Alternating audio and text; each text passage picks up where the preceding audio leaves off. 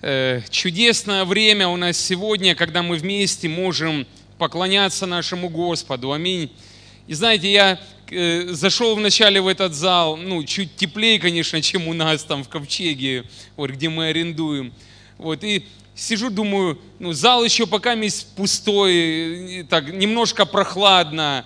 Э, потом начали люди заходить, потом началось прославление. И вот, знаете, что меня больше всего удивляет всегда, что после прославления, после поклонения, настроение оно совершенно другое. Аминь. Потому что приходит Бог, и что-то начинает происходить в нашей жизни и в наших сердцах. Спасибо, группа прославления, что действительно мы можем сегодня служить и славить царя царей и Господа господствующих. Он достоин всей хвалы. Друзья, но сегодня же не, не простое служение. Сегодня же ваш день рождения. Вы понимаете? Да, поэтому с днем рождения благая весть, церковь, драгоценная. Нам так приятно быть с вами. Вообще, спасибо за приглашение. Вот. Просто ну, приятно, друзья, что мы вместе в этом городе можем делать дело Божье. Вот. И 18 лет это немало. Это уже такой определенный отрезок, который действительно уже можно посмотреть и сказать, Господи, спасибо, что все это время, все эти годы Ты вел меня. Вот. И это действительно великая честь и привилегия, друзья, которую мы с вами, как церкви, как служители, имеем от Господа. Мы не сами делаем Его дело, аминь. Мы просто соработники у Бога. Мы соработники у Бога, и Он дает нам силы, Он дает нам крепости осуществить Его великую и святую волю. Ну, конечно же, друзья, у нас есть подарок э, от церкви, вот, мы хотим немного финансов вам подарить. Пастор Николай, можете подняться еще вот на эту сцену? Спасибо. Церкви Благая Весть, от Церкви Ковчег Спасения в день рождения с наилучшими пожеланиями. Вот, я поставил дату, а потом мне в голову, так знаете, пришло одно высказывание, я думаю, я обязательно его напишу здесь на конверте. Делай сегодня то, что другие не хотят. Завтра будешь жить так, как другие не могут. Поэтому с днем рождения! Спасибо. Спасибо. Да, слава Богу, друзья. А действительно, э, многое то, что мы делаем, вот, и люди, э, глядя на нас, видя результаты какие-то определенные, э, сидят и думают, а почему я этого не делал раньше? Почему вот одни начали делать, и у них все получается, а я просто просидел как-то, продумал и, вот, и не решился. Вот, и почему-то те, которые начали что-то делать, они сегодня могут жить так, как другие не могут, понимаете?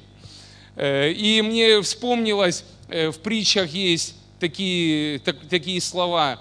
Ленивый желает, душа ленивого желает, но тщетно, а душа прилежных насытится. Поэтому, друзья, будьте прилежны, будьте сильные, будьте благословенные. Э, я, я знаю, что ваш пастор украинскую мову проповедует. Да, друзья, ну я... Мучает, друзья, я, да, я с вашего позволения на русском. Нормально?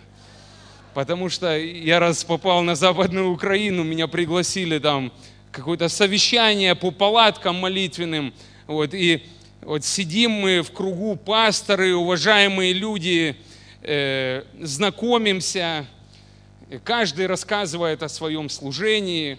Вот, пастор с Мукачева, пастор с Ривного, пастор Львив, э, там, и много-много, в основном это города Западная Украина. Ну, дошла очередь до меня, вот, я вообще сказал, что ну, я родился не в Александрии, да, в городе Мариуполе, вот Бог призвал в Александрию, так вот служение, ну, рассказал о себе. И один пастор сидит с Мукачева, я не знаю, то ли в шутку он сказал, то ли нет. Говорит, ну що, говорит, побачив, що тут бендерівців нема. Да, да, мы рассмеялись, это, это была такая интересная вот ситуация. Поэтому я на русском языке, друзья. на русском языке сегодня буду говорить Слово Божье. И текст, который я хочу прочесть для начала, он записан в первом послании к Тимофею, вторая глава с 8 стиха. Первое послание к Тимофею, вторая глава с 8 стиха. Итак, желаю, чтобы на всяком месте произносили молитвы мужи, воздевая чистые руки, без гнева и сомнения, чтобы также и жены в приличном одеянии, со стыдливостью и целомудрием украшали себя не плетением волос, не золотом, не жемчугом, не, не многоценную одеждою, но добрыми делами, как прилично женам, посвящающим себя благочестию. Тема, которой я хочу сегодня делиться, я ее назвал очень просто. Поднимите руки. Поднимите руки. В этом тексте, друзья, апостол Павел рисует такой интересный портрет людей, мужчины и женщины, которые посвятили свою жизнь благочестию. Это очень интересные образы представлены здесь, в этом послании, в этом тексте. И когда мы читаем, мы видим он и она. Она – это женщина, которая украшает себя не только внешним плетением, да, вот, и не только многоценной одежды, но определенные качества есть в ней. То же самое касается и его – что это мужчина, который по-настоящему представляет Господа, представляет э, в молитве, представляет свою семью, представляет себя. И вот здесь такой интересный образ, что у него подняты руки. И когда мы говорим о благочестии, мне бы хотелось, чтобы э, ну, каждый из нас понимал, друзья, вот этот термин – мне очень понравилось, как апостол э, Иаков, он сформулировал, что же такое благочестие. Чистое, непорочное благочестие пред Богом и Отцом есть то, чтобы презирать сирот и вдов в их скорбях и хранить себя неоскверненным от мира. Вот интересная формулировка, которая, ну, лично мне помогает в жизни. Знаете, само благочестие – это такое, ну, красивое духовное слово, да? А когда начинаешь спрашивать у людей, а что это такое, дай формулировку, человек, ну, ну это вот и однозначно не всегда звучит то, что хотелось бы услышать. И вот апостол Иаков говорит, что благочестие, оно всегда начинается пред Богом. Это в первую очередь наши взаимоотношения с Господом. Это наши отношения с Богом. Это то, как мы относимся к нашему Господу и Творцу. Это то, как мы относимся к ближнему. Это тоже является благочестием. Потому что э, как можно да, любить Бога, вот, а ближнего, а брата своего ненавидеть? Это какой-то нонсенс, да? Вот, поэтому благочестие, оно всегда представлено в нескольких таких гранях и действительно ведет в таких нескольких направлениях. Это отношение с Богом, это отношение к ближнему, ну и, собственно, это отношение к себе. Потому что что пользы человеку, если он приобретет весь мир, а душе своей повредит? Поэтому еще благочестивый человек, он старается хранить свою жизнь неоскверненным от мира. И вот, вот эти образы апостол Павел, он показывает здесь в послании к Тимофею. Поэтому благочестие, друзья, когда мы говорим о нем, когда мы думаем о нем, когда мы стараемся поступать благочестиво, нам необходимо еще помнить, что это не просто какая-то внешняя красивая форма, да, но это еще и внутреннее содержание. И вот когда апостол Павел, он говорит об этом – он видит эти портреты, он пишет об этом для того, чтобы церковь, которая будет читать это послание, она ясно и четко понимала, к чему он ведет, куда он стремится. Поэтому он и представляет вот эти образы, на которые я сегодня обращаю ваше внимание. И вот смотрите, интересно то, когда лично я думаю над этими образами, мне вот бросается вот этот человек с поднятыми руками – то есть я вижу этого мужа с поднятыми руками. Вообще, как вы думаете, друзья, для чего нужно поднимать было руки? Что это означало? Что это означает поднятые руки вверх? Почему это было важно делать? Почему это было важно действительно поступать подобным образом? И это, знаете, не просто стойка, когда человек говорит, все, я сдаюсь. Хотя иногда нужно и сдаться, прийти и сказать, Господи, все, я сдаюсь, да. Пожалуйста, прими меня вот таким, какой я есть. Но это значит нечто большее, друзья.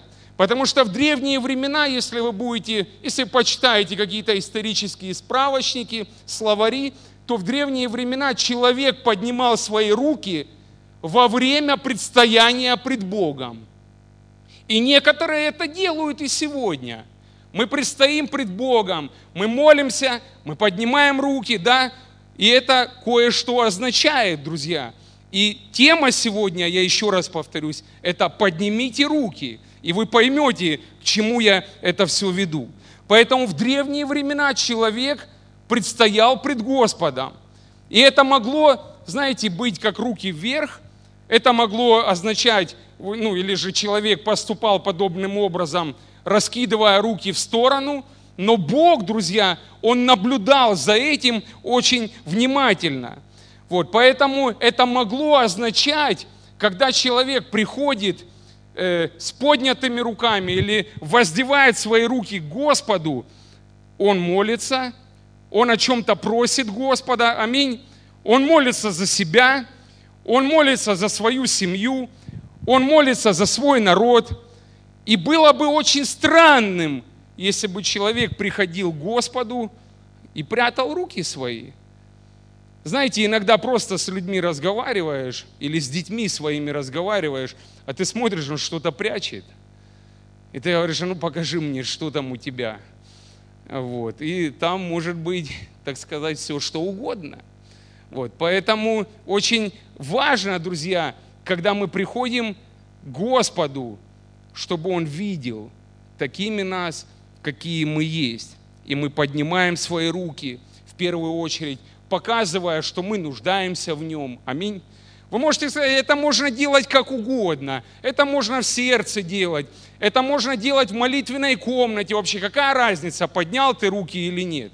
Но в древние времена так люди верили, так люди понимали, и так люди делали. И апостол Павел пишет об этом, что этот человек, этот муж, он воздевает чистые руки, без гнева и сомнения. И это очень важный образ, который, друзья, сегодня звучит для нас, как для Церкви Божьей. Поэтому мы показываем свою нужду, мы говорим, Господи, Ты нужен мне. У нас с женой шестеро детей. И когда самые маленькие подбегают к нам вот, и протягивают свои руки, мы прекрасно понимаем, что ну, нужна какая-то взаимность. Это не просто так они делают. Мы берем на руки, мы приласкаем их, и им классно в нашем присутствии. Я думаю, что-то подобное происходит, когда мы приходим к Господу, или, по крайней мере, происходило, а если бы нет, то навряд ли бы апостол Павел, он писал бы об этом. Поэтому мы показываем свою нужду в нем. Мы показываем свою готовность предоставить себя. Господи, я ничего не прячу, я прихожу к Тебе таким, какой я есть. Возьми мою жизнь и используй ее на все сто процентов. Ну и, конечно, когда мы воздеваем свои руки, мы показываем свою готовность принимать что-то от Господа. Потому что если руки заняты, друзья, ну как мы что-то примем? Аминь.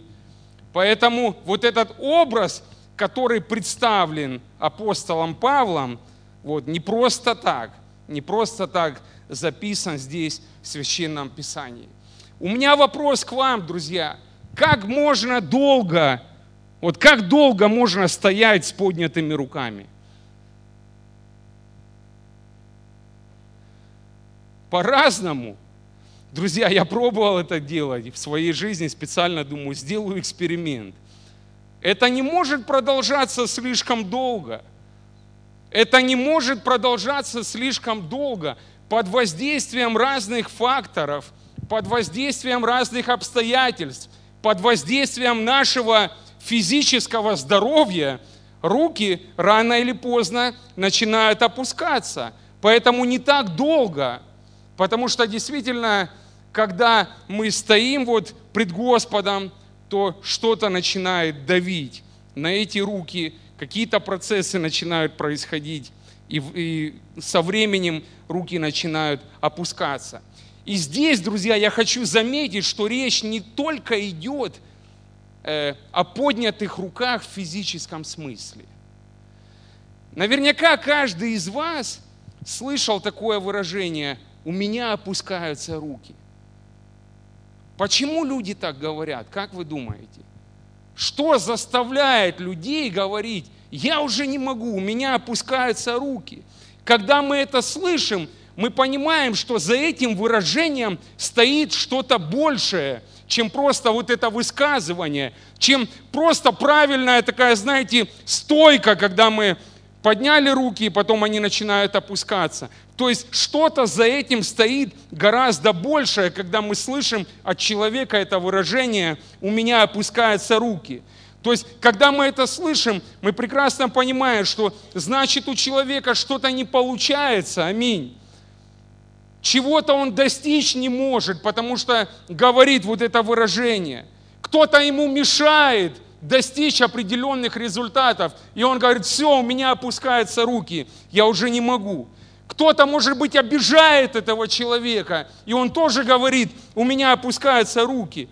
А может быть, ему уже все надоело, может, он хочет все бросить и убежать. И он говорит, я уже не могу, у меня опускаются руки. Поэтому не так долго, друзья, можно стоять с поднятыми руками. И это может касаться как отдельно взятого человека, также может касаться и церкви, когда люди просто сдаются, когда люди просто отступают в сторону, когда люди говорят, мне уже все надоело, обыденность какая-то, серость какая-то, какие-то неудобства, какие-то неурядицы, какие-то проблемы постоянные. И вот это давление, давление, давление, оно человека рано или поздно делает так, что руки у него начинают опускаться, и потом это от каких-то, знаете, физических высказываний переходит уже к реальным действиям, когда он говорит, все, я не могу. И потом мы смотрим, человек, он просто вне Бога, вне церкви, просто человек идет совершенно какой-то своей иной дорогой. И я задаюсь вопросом, по крайней мере, у меня возникает вопрос, как сделать так, чтобы руки не опускались. Друзья, еще раз хочу заметить это. Не думайте это только о физическом уровне. Не думайте только вот о такой стойке. Как сделать так, чтобы руки не опускались? Если мы будем только так думать, скажем, ну подвяжи их к чему-то или еще что-то. То есть думайте еще и о другой стороне вот этого выражения или вот этого высказывания. И вот что я для себя лично отметил. Как сделать так, чтобы руки не опускались? Друзья, с одной стороны у нас должно быть понимание важности и ответственности предстояния пред Богом с поднятыми руками. Кто-то это должен делать. Кто-то это должен делать, друзья. Как и в те времена, так и сегодня Бог ищет и поклонников себе, и Бог ищет тех, кто будет предстоять пред Ним, друзья, с поднятыми руками, кто возвысит свой голос, кто возвысит свое сердце для Него, чтобы действительно Бог смог что-то проговорить. Я когда об этом думаю, мои руки начинают подниматься. Правда. Я думаю, подождите, ну, это не просто какое-то самовнушение, ну, кто-то же должен это делать. У меня есть призвание, у меня есть понимание, и я понимаю, что моя ответственность как пастора церкви, моя ответственность как мужа, моя ответственность как лидера в семье, быть тем человеком, который будет предстоять пред Господом с поднятыми руками. Другой за меня это не сделает, друзья. Аминь. Спасибо, пастор Николай. Другой за меня это не сделает. Особенно если это касается семьи. Красивое выражение. Муж глава, муж э, лидер, муж предстоятель, муж священник. Ну классно, чтобы это еще было в реалиях, друзья.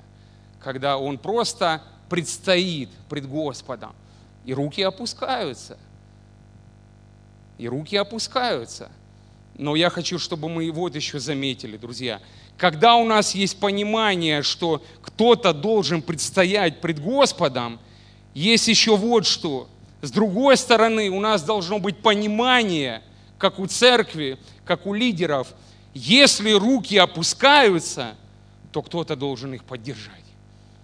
Аминь. Если есть предстоятель, то должен быть и поддерживающий. Друзья, и я верю, что это очень серьезный такой призыв к нам сегодня. С одной стороны, да, мы все можем сказать, мы предстоятели, но Бог расположил нас таким образом в теле своем, что у нас не у всех одни дары, не у всех одни таланты – одинаковые, я имею в виду. Не у всех призвание пастора, не у всех призвание, скажем так, э, ну, на сцене быть. То есть есть люди, которые предстоят, а есть люди, которые поддерживают. Я когда думаю об этом, я прекрасно понимаю, что если мои руки начинают опускаться, если другой не увидит, что они опускаются – я все равно буду искать того, кто, кто поддержит меня. Я буду искать того, кто действительно... И можно сказать, Бог поддержит, Бог утешит, Бог даст все необходимое. Друзья, Бог создал нас взаимозависимыми для того, чтобы одни были предстоятелями, а другие были поддерживающими. Поэтому, когда мы говорим об этом, поднимите руки – то теперь нужно понимать, кто я, предстоятель или поддерживающий. Вот вам несколько примеров из Священного Писания. Евангелие от Матфея, 26 глава, с 36 стиха. Потом приходит с ними Иисус на место, называемое Гефсимания. Друзья, мы будем читать эту историю. Э, знаете, есть проповедники, которые говорят – да вы, вы все знаете эту историю. Человек сидит и думает, я вообще забыл, когда Библию открывал последний раз. Как я вообще могу знать ее? Ну, помню, кто-то фильм вспомнил, кто-то мультфильм вспомнил, знаете.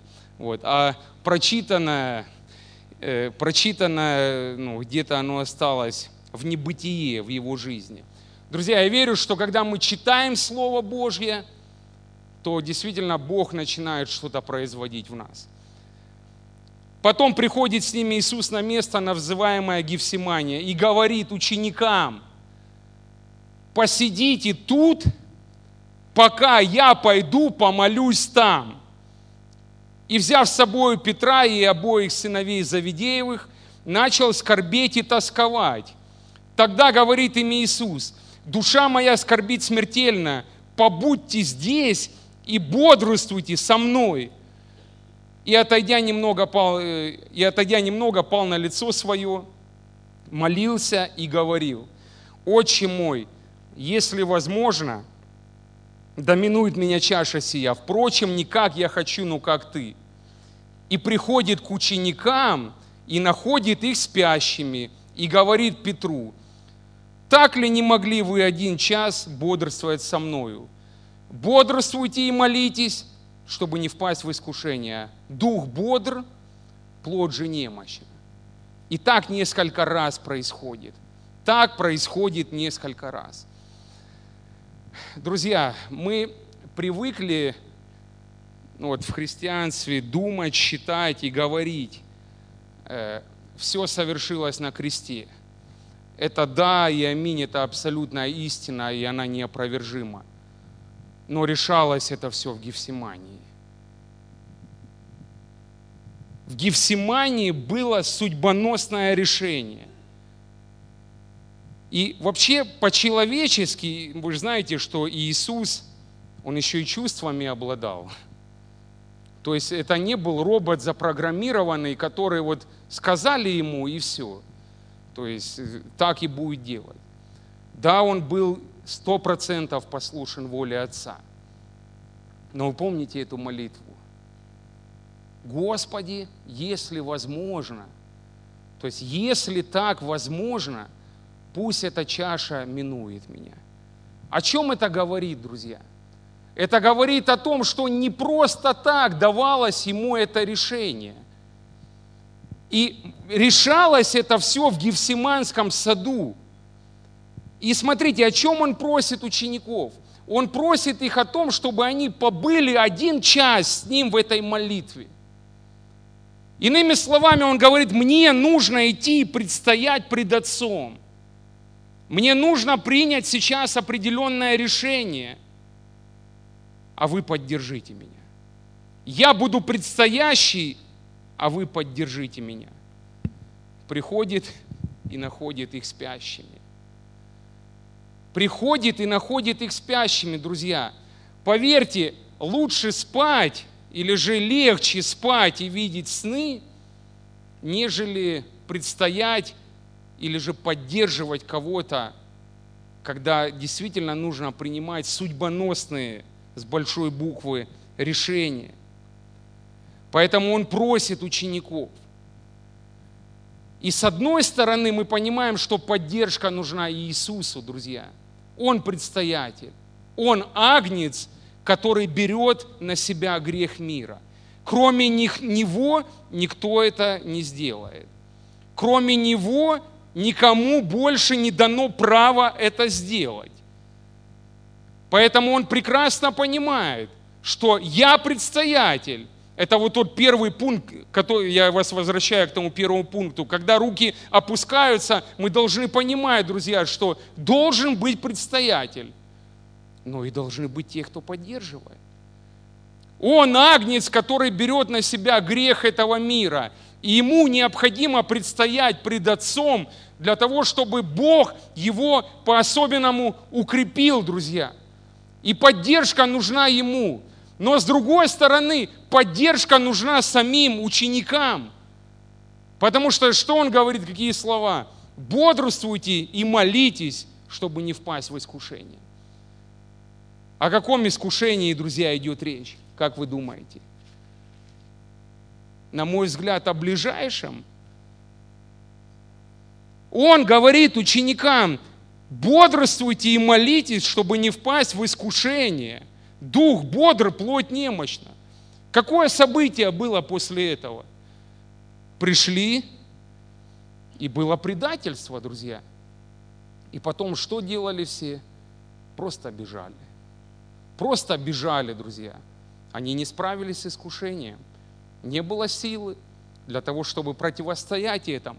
И это проблема, друзья, потому что мы иногда думаем, да что его поддерживать? Вот что его поддерживать, а? Здоровый, сам справится, все будет нормально. А еще иногда кажется, что ему не нужна поддержка. Человек так классно выглядит, что да какая поддержка? Но, друзья, поддерживая кого-то, Бог дает нам силу противостоять искушениям, противостоять соблазнам. И когда руки опускаются, и нам хочется спать, и хочется, может быть, убежать, как это сделали ученики, если мы поддерживаем друг друга, друзья, тогда Бог дает нам силу противостоять. Для меня это, знаете, ну, было как такое серьезное откровение, потому что не всегда то и видно, что человеку нужна помощь. А иногда картинка может показаться весьма такая радужная красивая, и мы думаем, ну что там, о какой помощи вообще идет речь. Но когда Иисус говорит эти слова, Он прекрасно понимает, что если они поддержат Его в эту минуту, тогда действительно у них будет сила противостоять искушениям. Поэтому, знаете, ученики, ну, они проспали в тот момент, и мы это все прекрасно знаем. И потом они бегут, потом каются, потом возвращаются. И действительно, Бог дает им возможность возвратиться на тот, на тот путь, чтобы осуществить великую и святую волю. Возможно, ты сегодня хочешь убежать, как ученики. Возможно, ты против всех и никого не поддерживаешь, и вообще сердце совершенно далеко находится. Друзья, начните поддерживать друг друга. Увидьте предстоятелей. Увидьте тех, которые действительно пред Богом пробивают, знаете, как те ледоколы. Как те ледоколы, которые реально, ну, без них было бы сложно. Без них было бы непросто – Поэтому нам необходимо, друзья, вот это разумение, чтобы действительно попытаться понять, кто я, предстоятель или я поддерживающий. Вот вам еще один пример, довольно известный. Это книга «Исход», 17 глава. Я сначала хотел одну историю прочитать, как Аарон и Ор поддерживали руки. Да, это все, это очень известно. Это очень известно. А потом я думаю, да, я сначала почитаю вообще, как это все начиналось, что, что, что вообще там происходило. И вот что я увидел, друзья, исход 17 глава с 1 стиха. «И двинулось все общество сынов Израилевых из пустыни Син в путь свой, по повелению Господню, и расположилось станом в Рефидиме, и не было воды пить народу и укорял народ Моисея и говорил, дайте нам воды пить. И сказал им Моисей, что вы укоряете меня, что искушаете Господа. И жаждал там народ воды, и роптал народ на Моисея, говоря, зачем ты вывел нас из Египта, уморить жаждою нас и детей наших, и стада наши. Моисей возопил Господу и сказал, что мне делать с народом сим? Еще немного, и побьют меня камнями. И сказал Господь Моисею, пройди перед народом, и вот обратите внимание, друзья, и возьми с собою некоторых из старейшин израильских, и жезл твой, которым ты ударил по воде, и возьми в руку твою и пойди. Вот я стану пред тобою там на скале в Хариве, и ты ударишь скалу, и пойдет из нее вода, и будет пить народ. И сделал так Моисей в глазах старейшин израильских. И нарек месту тому имя Масса и Мерива по причине укорения сынов Израилевых, потому что они искушали Господа, говоря, есть ли Господь среди нас или нет. И дальше читаем. И пришли амаликитяне и воевали с израильтянами в Рефидиме. И Моисей сказал Иисусу, выбери нам мужей. То есть, смотрите, там возьми старейшин, а здесь выбери нам мужей и пойди сразись с амаликитянами. Завтра я стану на вершине холма, и жезл Божий будет в руке моей. И сделал Иисус, как сказал ему Моисей, и пошел сразиться с амаликитянами. А Моисей и, и Аарон, и Ор взошли на вершину холма. И когда Моисей поднимал руки свои, одолевал Израиль. А когда опускал руки свои, одолевал Амалик. Но руки Моисеева отяжелели, и тогда взяли камень и подложили под него, и он сел на нем. А Аарон же и Ор поддерживали руки его, один с одной, а другой с другой стороны. И были руки его подняты до захождения солнца, и не сложил Иисус Амалика и народ его острием меча. Друзья, для чего я это читаю полностью в контексте? Для того, чтобы мы понимали, важность поднятия рук и важность поддержания рук. Обратите внимание, что вот здесь, в этом тексте, в этом отрывке, в, этой, в этом сюжете э, мы видим такие две, скажем так, войны, две заварухи. Первая – это война внутри самого народа. Так бывает, друзья так бывает. Иногда нам кажется, что враги, они только вот, извне. Вот. Казалось бы, неужели мало проблем каких-то? Такой путь длинный, э, сплошные какие-то неурядицы в этом пути. Не все так просто. И здесь на тебе еще такая ну, внутренняя борьба начинается. Война внутри самого народа – это первое, на что я хочу обратить ваше внимание. Смотрите, народ ропщит на то, что нет воды. Народ укоряет Моисея за то, что вывел их из Египта. В одном месте я прочитал, зачем ты вывел нас из земли, где течет молоко и мед. Вы представляете? Вы представляете, какое понимание было у людей? То есть, как было им хорошо и комфортно там. Народ искушает, испытывает Господа и Моисея, ставя под сомнение вообще присутствие Божье. Они говорят, есть ли Господь среди нас или нет. Неужели мало чудес, неужели мало знамений? Вообще, как доказать людям, что с нами Бог? Я когда думаю об этом, это, друзья, это сложная задача. Это очень сложная задача вообще доказывать, есть, есть ли присутствие Божье или нет. Вообще надо ли это делать или нет. Для одних, ну, я вот так для себя отметил, достаточно ну, просто внутреннего удостоверения. Не надо ничего рассказывать. То есть люди прекрасно понимают, здесь есть Бог. Для других достаточно веры, то есть я верю и все. Для третьих нужны чудеса и знамения в виде столпа огненного и облачного. Вот, и в виде того, что море расступилось и прошли как посуху. Вот, и действительно, это великое чудо, и я думаю, что ну, для нас, как для благоразумных людей, хватило бы одного увидеть чтобы потом всю жизнь остаться верным Господу. Да, как люди есть говорят, мне бы вот, ну, хоть что-то такое, хотя бы намек, никогда бы я от Бога не отступил. Вот, и потом человек через неделю уже отказывается от своих слов. Вот, поэтому иногда нужны и такие удостоверения. А кто-то, э, помните, как в Новом Завете, э, говорит, ты, мне, ты Лазаря вообще пришли в наш дом – чтобы он рассказал вообще, ну, нужно, нужно покаяться этим братьям. Вот. Но для других вообще переубедить их в чем-то будет очень сложно. И вот смотрите, как Бог советует Моисею решить эту проблему с водой. Первое, ты должен взять жезл, пойти и ударить по скале. Казалось бы, этого вполне достаточно, чтобы ну, действительно убедить народ – но здесь вот я, хочу, я обращаю ваше внимание вот на эту фразу, что с тобой должны будут быть эти старейшины. С тобой должны будут быть те люди, которые тебя поддержат.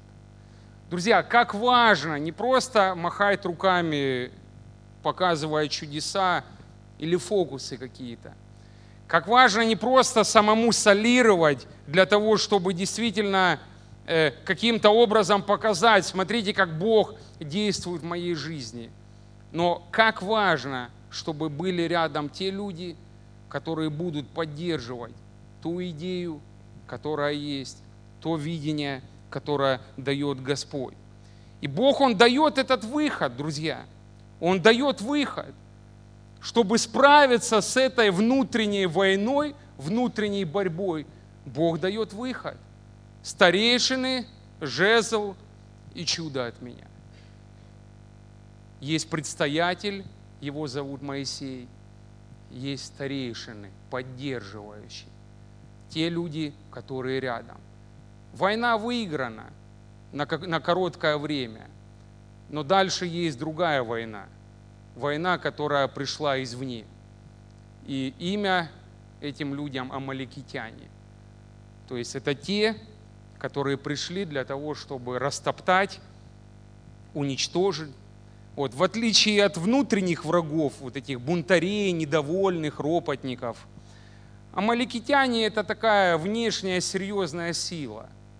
Вот, их цель просто ограбить, отнять, увести в плен, разрушить, рассеять, сбить с правильного пути.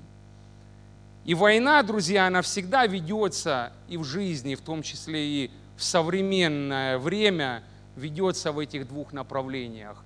Внутреннее и внешнее. И вот здесь возникает вопрос, там в первом случае возникал вопрос, а как напоить народ? Что нужно сделать, чтобы этот ропот погасить? Здесь возникает совершенно другой вопрос. Как победить Амалика? Как победить Амаликитян? И смотрите, какое решение дает Бог. В первую очередь Моисей выбирает тех, кто будет сражаться.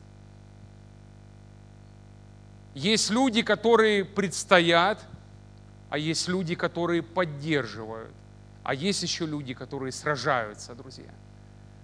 Поэтому Моисей выбирает Иисуса Навина. Моисей сказал Иисусу, выбери нам мужей и пойди сразись с Амаликом. У меня возникает вопрос. Э, вообще, кто что читал за Моисея? Помните, э, что это был за человек? Ведь это не простой был человек. Он мог и сам посражаться. И иногда люди говорят, да ты и сам можешь посражаться. А что у тебя не получится у самого? А почему ты эту ответственность на меня пытаешься переложить? Моисей имел, друзья, очень хорошее образование, он имел очень хорошее воспитание, и, конечно же, с военным делом он был очень хорошо знаком – это был классный стратег, и думаю, что повоевать, вот, он бы тоже мог хорошо.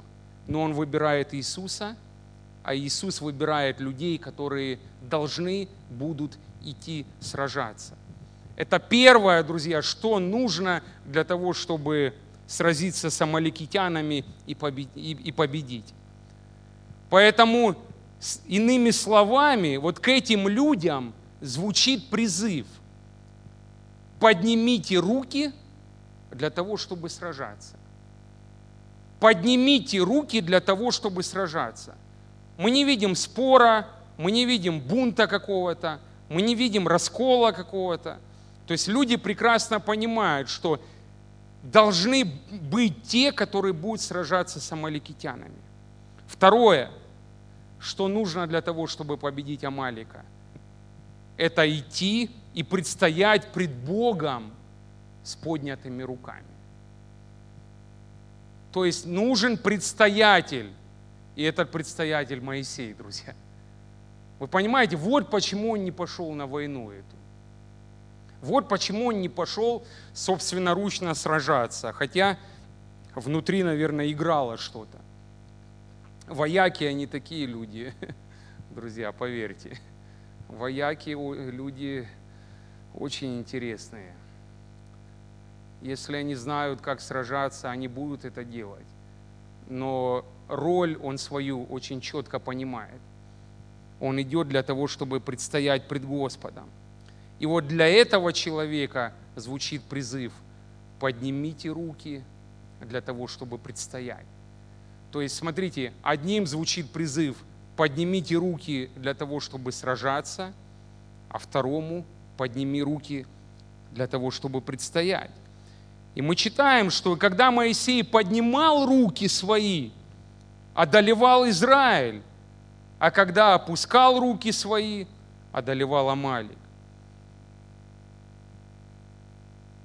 И третье, друзья, что мы видим здесь в этой истории, это люди, которые поддерживали руки самому Моисею. Сражающиеся предстоящие и поддерживающие руки.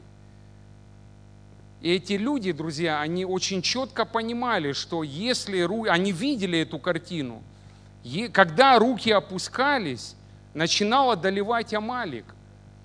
Они подложили камень, они поддерживали руки до конца, пока не была полностью проведена эта операция и победа. И это очень важно, друзья, потому что действительно, когда мы поддерживаем руки, нам необходимо понимать свою роль и роль того человека, который это делает. Поэтому Аарон и Ор, они на 5 баллов справились со своей задачей. Так же, как и Иисус, Навин, так же, как сражающиеся, и так же, как, собственно, Моисей. А вот теперь у меня вопрос, друзья, благодаря кому была одержана эта победа? Кто ключевую роль сыграл здесь? Ну, у нас в церкви, когда-то я задавал вот подобный вопрос, люди сказали «Бог». Аминь. Благодаря кому была одержана победа, друзья? Единство, друзья, совершенно верно. Благодаря исполнению тех ролей, на которые они были определены, на которые действительно Бог их определил, и они прекрасно понимали, что я должен буду это сделать. Поэтому, конечно же, благодаря Богу была одержана победа. Но с другой стороны, мы прекрасно понимаем, друзья, что Бог использовал всех этих людей для того, чтобы действительно Амалик потерпел поражение.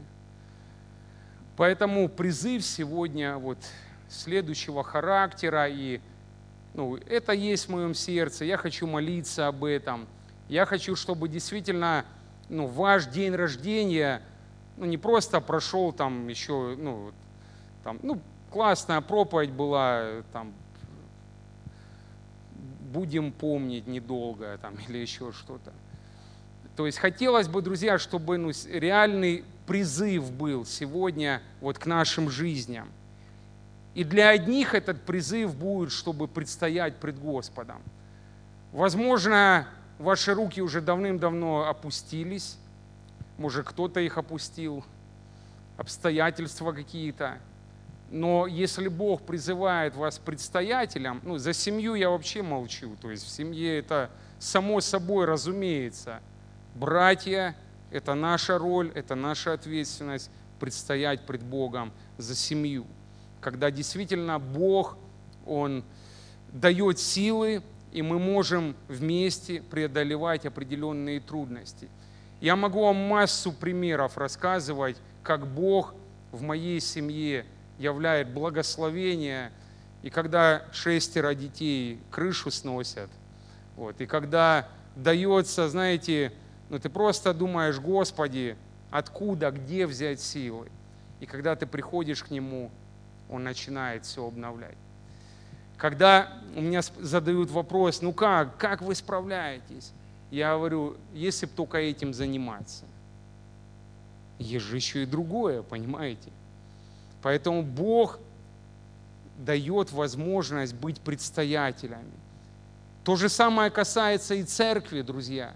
Мы должны понимать, что если не будет предстоятелей, это будет проблема. Когда ученики это поняли в деяниях, они начали избирать себе тех, которые будут поддерживать им руки. А говорят, нам просто нехорошо оставить Слово Божие и молитву. Просто нехорошо это сделать. Давайте мы изберем тех, которые все-таки будут пектись об этих столах. Думаете, эти ну, апостолы не могли бы о столах печься? Могли бы. Они делали это. У них бы получалось что-то. Но, друзья, должен быть предстоятель.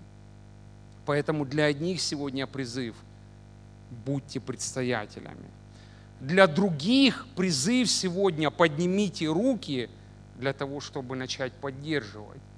Предстоятелей, дело, которое нам поручил Господь, волю, которую действительно хотим мы или не хотим, нам надо исполнить ее, друзья. У нас нет уже права ну, отказаться, потому что мы приняли уже благодать Божью. Вы знаете, что в Писании написано, апостол Павел пишет?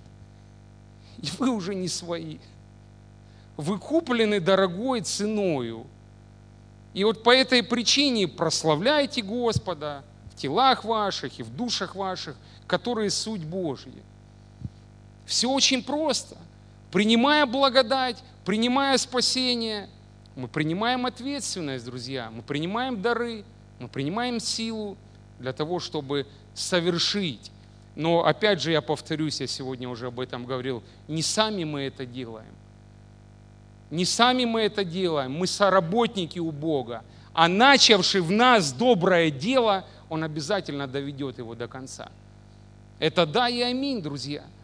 Поэтому не нужно бояться стать предстоятелем, не нужно бояться стать тем, которые начнут поддерживать руки. А для третьих, друзья, призыв сегодня – поднимите руки, чтобы сражаться.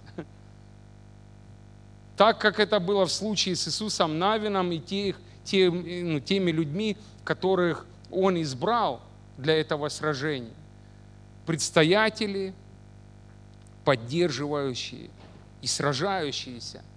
И благодаря вот этой связке, друзья, была очень хорошая победа.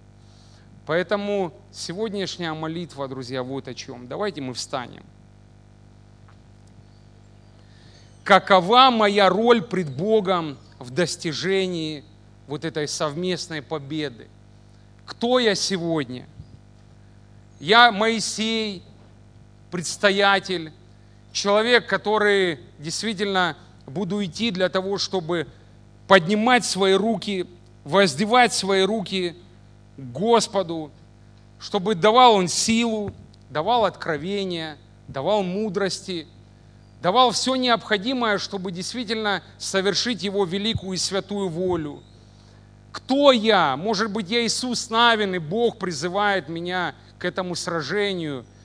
Конечно же, никто никого не призывает брать меч и, знаете, нападать на амаликитян или ветряные мельницы – я говорю о духовных вещах, друзья, которые действительно нам, ну, нам нужна поддержка. Нам нужны люди, которые будут сражаться, которые будут на передовой. Кто я? Может быть, я Аарон и Ор, которые просто призваны поддержать руки, не додавить, не унизить, не сказать, все неправильно у вас. Вот я знаю, как лучше, и когда человеку говоришь, сделай, он, он ничего не делает в итоге, хотя он знает, по его словам, как лучше. То есть Аарон и Ор, они там не поучали Моисея. Они не говорили, мало ты каши ел, теперь руки не моешь, да, нормально держать. Они просто брали, подсунули этот камень и начали поддерживать руки, друзья, понимая, что если этого не произойдет, не будет победы. Кто я? Поддерживающий, предстоящий или сражающийся? А может я Амалик, воюющий против собственного народа, против того народа, которого Бог ведет в землю обетованную. Подумайте над этим, друзья. Я хочу просто помолиться вместе с вами. Вот, если вы хотите, чтобы за вас помолились, я не знаю, какая у вас практика, кто приходят на сцену. Вот если вы хотите, чтобы за вас помолились, вот, может быть, руки у вас уже давно опустились, но вы хотите поднять эти руки. Поднимут крылья, как орлы, потекут и не устанут, пойдут и не утомятся.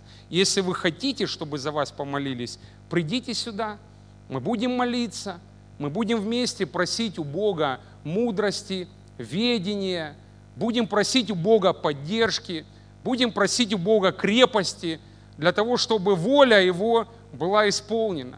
Пожалуйста, не нужно стесняться никого. Если есть желание в вашем сердце, придите, мы будем молиться. Но я хочу, друзья, молиться вот сегодня вместе с вами за вашу церковь, за вашу общину, чтобы действительно то дело, которое поручил вам Господь, вот, вы могли вместе осуществить благодаря вот этой взаимозависимости, поддержке друг друга, чтобы действительно Церковь Божья становилась лучше и краше. Давайте молиться. Спаситель и Бог, слава Тебе и хвала, величие и поклонение Божие. Мы превозносим имя Твое великое и святое на этом месте. Мы благодарим, Боже, что 18 лет, Боже, уже как здесь горит светильник – на самом деле, конечно же, больше, но мы сделали этот отчет, Господи. И мы понимаем, Боже, что э, это Ты зажег, это Ты позволил, Господи, это Ты привел людей, это Ты дал силы, это Ты дал средства, это Ты дал умения, Господь, это Ты наделил всем необходимым для того, чтобы светильник горел, а Слово Твое распространялось, а имя прославлялось, Боже. Мы верим это от Тебя. Мы благодарим, Боже, за пастора, за его семью, Боже. Спасибо за Николая, Боже, за Татьяну, за его детей, за то, что все эти годы, Господи, они верно служат в этой церкви, и они действительно исполняют волю Твою. Я молю Тебя, благослови его, благослови теми людьми, которые бы поддерживали его руки, которые бы вдохновляли, которые бы ободряли, Боже, во имя Иисуса Христа, которые бы приходили и говорили, пастор, у нас все получится, мы на правильном пути, благослови, дай этих людей во имя Иисуса Божия. Спасибо за тех, кто уже есть, кто трудится, кто сражается там на передовой, кто, Боже, строит здания, кто, Боже, проводит группы, кто, Боже, просто собирает людей для того, чтобы молиться, кто собирает людей, чтобы поклоняться Господи, чтобы действительно каждое воскресенье здесь, Боже, звучало Слово и светильник горел. Спасибо Тебе за это, Господи. Благослови эту общину. Благослови тех людей, чьи руки опустились, Боже. Ты знаешь, Господи, их сердца. Ты знаешь, что-то разочаровался, может быть, полностью. Что-то не получилось, а может, э, пришла какая-то клевета, какие-то сомнения, Божии. И просто человек отравлен. Я молю Тебя во имя Иисуса Христа, Господи. Подними этих людей на новый уровень. Подними их руки. Дай возвысить голос. Помоги братьям сказать, мы священники в своих семьях. Мы служители. У нас есть дары. Мы будем служить. Мы будем созидать церковь. Мы будем помогать. Мы будем, Боже, прославлять имя Твое. И мы будем распространять ту благую весть, которая должна будет еще достигнуть многих людей в этом городе. Я молю Тебя во имя Иисуса Христа, да придет благословение Божие на эту церковь, на эту общину, Господи. И пусть, Боже, она будет тем городом, стоящим на вершине горы, солью и светом для этого мира во имя Иисуса Христа. Церковь Божья, поднимите руки сегодня. И пусть Дух Божий, Он прикоснется – Пусть Дух Божий наполнит. Пусть, Господи, придут эти впечатления в духе, которые покажут, я предстоятель, я сражающийся, или я поддерживающий. Благослови во имя Иисуса Христа. Пусть имя Твое прославляется, великое и святое. Здесь, в этой церкви, великий Бог, Отец, Сын и Святой Дух. Аминь.